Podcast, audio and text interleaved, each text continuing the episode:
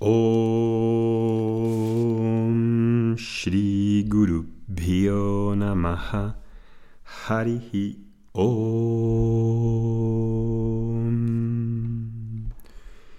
Muy buenos días a todos, Namaste. Espero que estéis bien. Hoy es 24 de diciembre.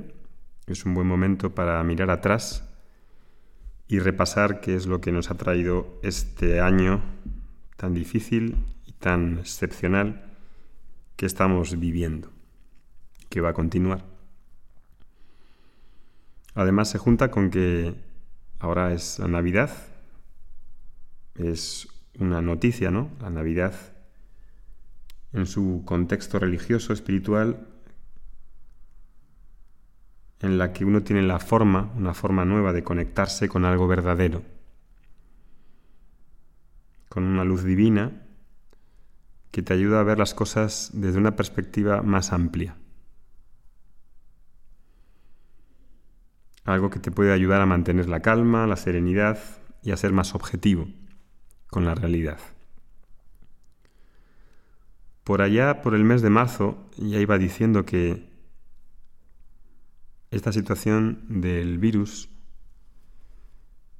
iba a provocar cambios mm, en el orden mundial que se habían fijado desde la Segunda Guerra Mundial. Básicamente teníamos este orden mundial definido por una serie de pactos, de alianzas, de instituciones supranacionales que guiaban un poco las políticas internacionales, las ideologías, los valores, unos valores que han hecho que haya habido bastante progreso, el auge de las ciencias,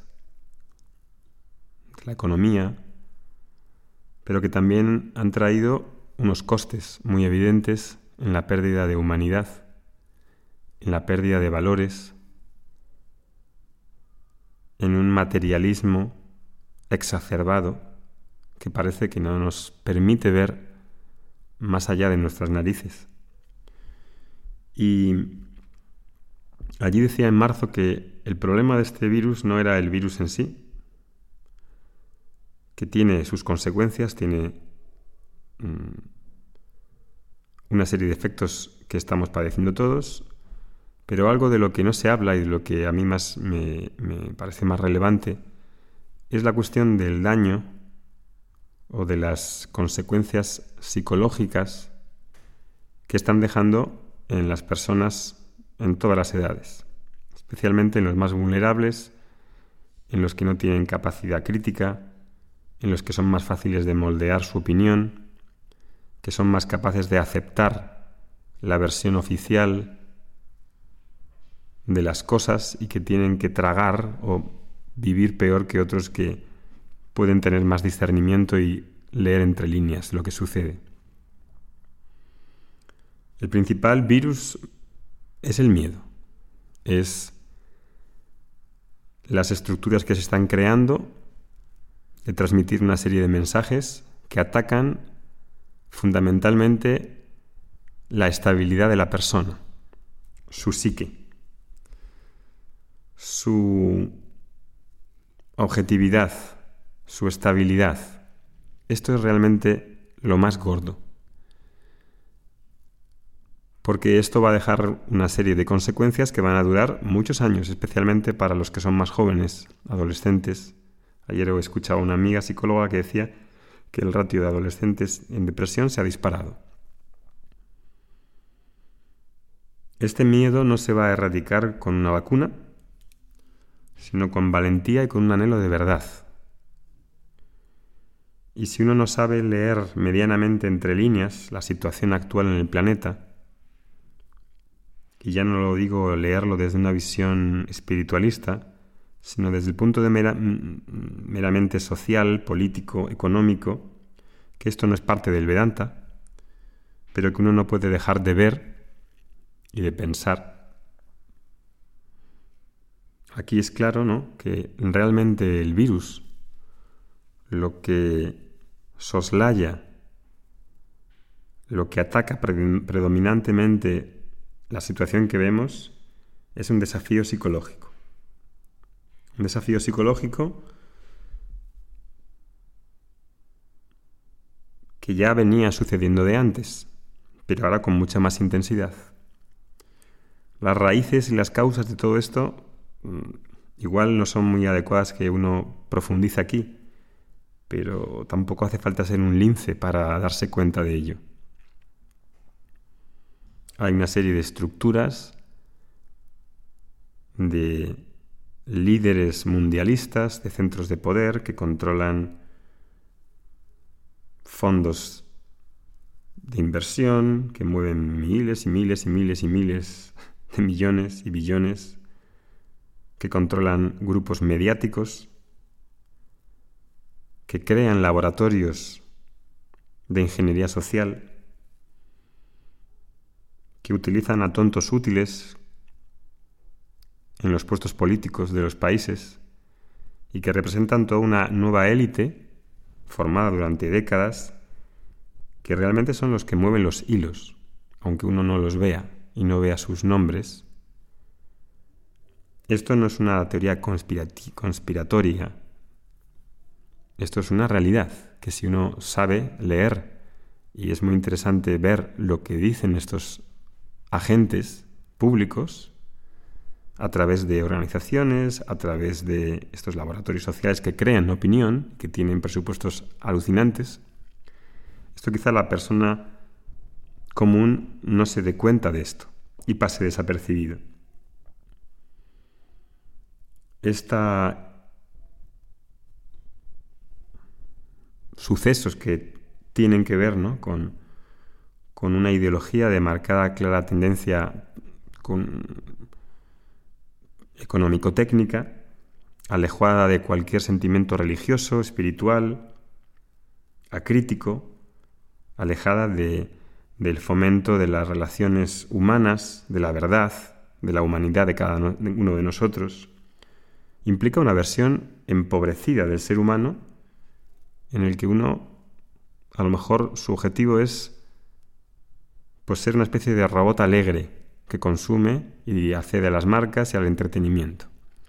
Yo no quiero ser parte de esto, no sé vosotros, pero cuando analizamos el papel que tenemos ahora en esta situación, uno tiene que saber cuál es su papel y hacia dónde quiere ir, qué está dispuesto a consentir en nombre de la seguridad, en nombre de la aparente solución a los problemas que van a tratar de ofrecernos si eso es lo que queremos o es, lo que no, o es algo que no queremos.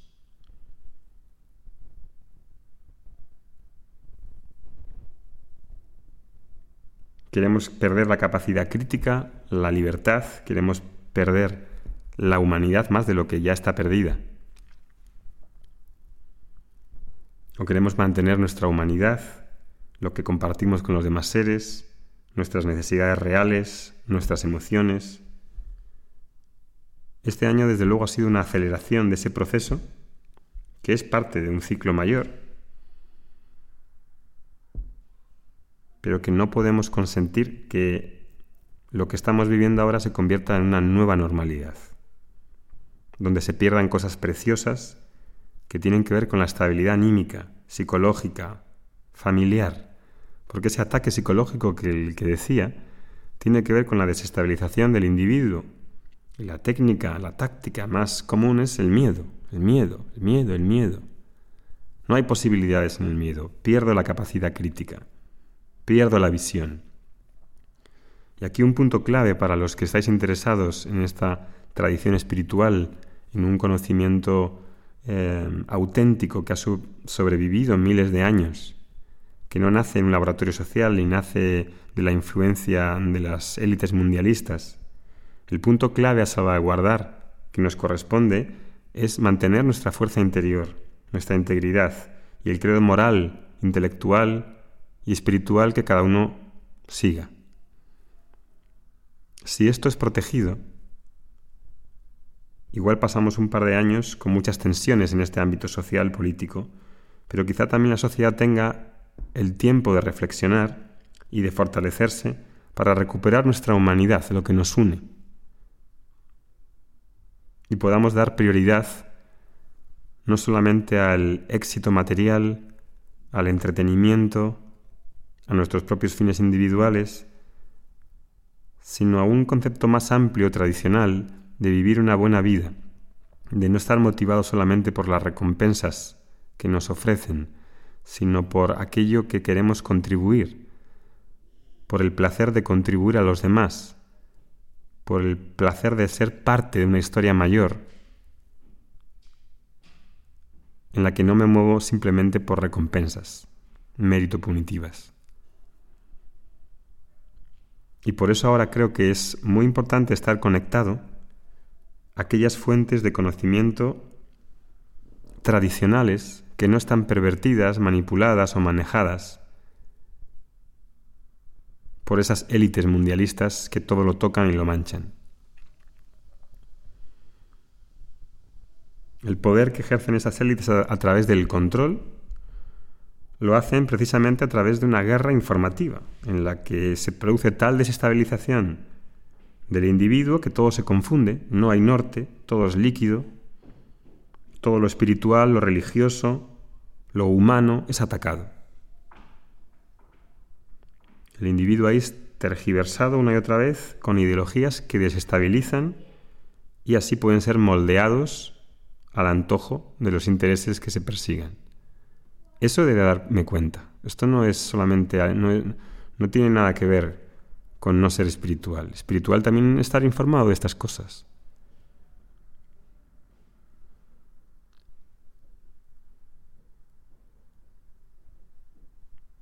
El único, lo único estable ¿no? que puede haber es el compromiso con la verdad.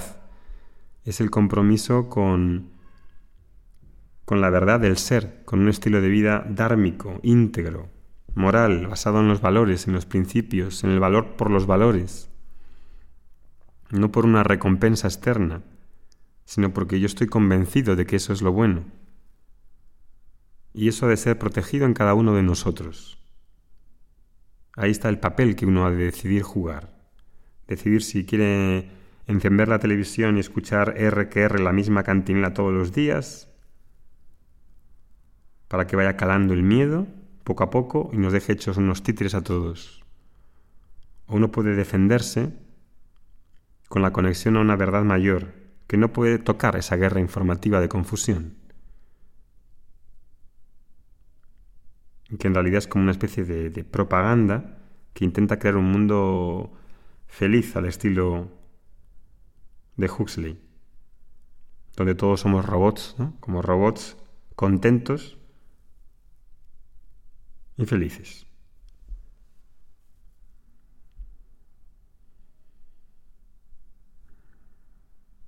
Así que ahí tenemos este año y lo que continúa, ¿no? por las predicciones que van haciendo por las líneas que se ven de cómo van evolucionando las cosas, por lo menos quedan dos años más todavía. Y aquí los amigos astrólogos que he consultado advierten que en los próximos meses, todavía hasta febrero marzo, va a haber todavía una condición más intensa, agudizante de este tema.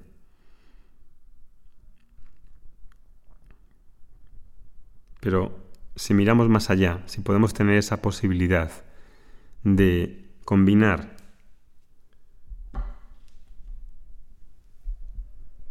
el estar centrados en el conocimiento espiritual del ser, de lo eterno, de lo inmutable, de la verdad. Eso nos puede inmunizar contra cualquier cosa que pueda venir. Cuando uno está asentado en las verdades fundamentales, en lo que enraiza al individuo, a la familia, a la sociedad, toda esa guerra mediática, informativa, de confusión, no me toca. ¿Cómo podemos educar y transmitir estos valores para que la persona sea una persona fuerte, de confianza en sí misma, íntegra, en la que pueda lidiar con los hechos y con las situaciones que se presentan de una manera más realista y más objetiva, sin miedo?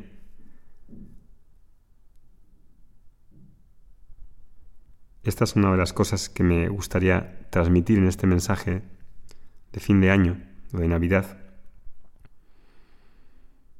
porque sé que la mayoría de vosotros de muchos de estos temas ya estáis convencidos, pero cuando veo otras personas cercanas y veo el miedo que pasan, la congoja por estar, por depender de la opinión oficial de los supuestos expertos que salen por todas partes sobre qué se debe hacer, qué no se debe hacer, y que esto nos dirija a nuestras vidas y estemos ahora mismo paralizados por ese miedo, es algo que uno no puede tolerar. Va a haber un momento en que la sociedad se tenga que alzar y decir, no, ya es suficiente. Ya es suficiente. Queremos también pensar por nuestras propias por nuestra propia cuenta de qué es lo que queremos consentir y qué es lo que no queremos consentir. Es sorprendente que todavía no haya surgido un movimiento social crítico de esta opinión generalizada que se repite exactamente en todos los medios de comunicación y por todos los tontos útiles que están en los, en los puestos políticos. Guiados de esta mano de las élites mundialistas.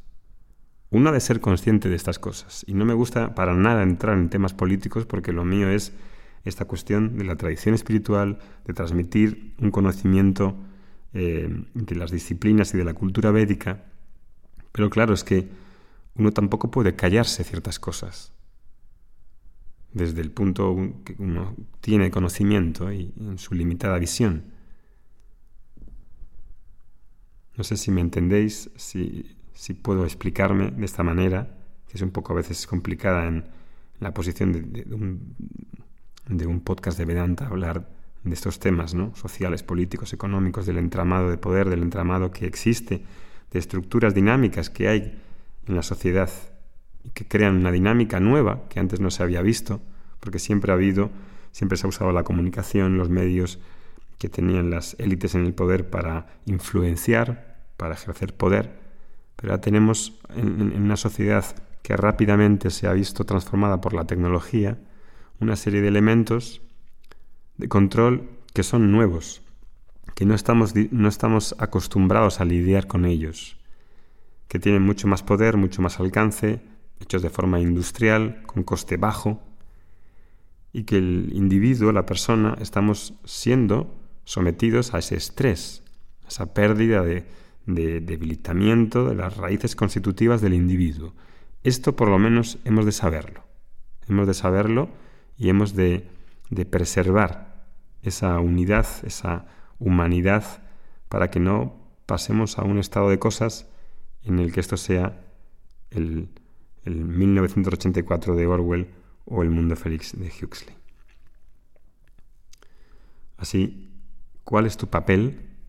¿Qué tienes que decir sobre qué es lo que podemos hacer y en qué podemos centrarnos? ¿Cuál es tu conexión con las tradiciones auténticas que mantienen el eje, mantienen el norte en la vida de un ser humano. Nos vemos pronto, que tengáis una buena entrada del año,